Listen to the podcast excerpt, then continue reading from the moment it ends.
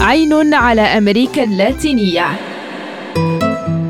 رحلة غوص نكتشف فيها ألوان وشعوب وعوالم غرائبية لقارة حبلى بالتناقضات.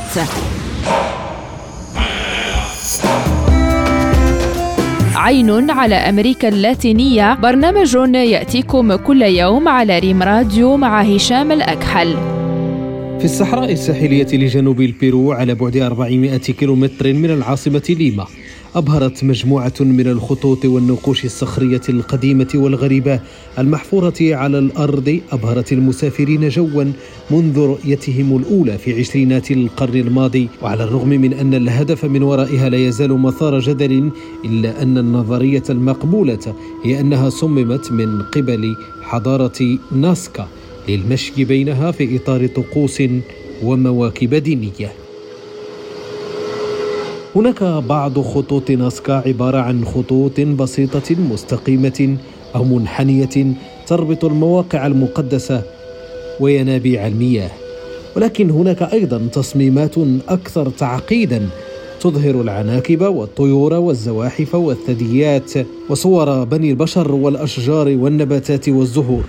في المجموع تم تحديد أزيد من 300 رسم وتغطي هذه الخطوط مساحة إجمالية تزيد عن 640 كيلومترا مربعا من الصحراء. وبينما لا يمكن رؤية معظم التصميمات إلا من الجو فقد تم صنع بعضها على التلال مما يسمح بالتمتع برؤيتها من على الأرض. كان خوليو سيسار تيلو وهو عالم الآثار البيروفي أول من درس خطوط ناسكا التي وصفها في سنة 1929 بأنها طرق مقدسة. لكن الألمانية ماريا رايتش نيومان هي التي أجرت في الأربعينات من القرن الماضي أجرت المزيد من الدراسات المعمقة التي أوضحت أنها تقويم شمسي وقمري عملاق. لعلماء الفلك القدامى. استخدموه للتنبؤ بموسم الأمطار والوقت المناسب لحصاد المحصول. في وقت من الأوقات تعذر على الناس فهم كيف يمكن إنشاء مثل هذه التصميمات الكبيرة دون أن يراها منشئوها من الجو مع الأخذ في الاعتبار أنه في ذلك الوقت لم تكن هناك تقنية تسمح بالطيران لرؤية الرسم كاملا. وهذا ربما هو السبب في أنها مثيرة للدهشة.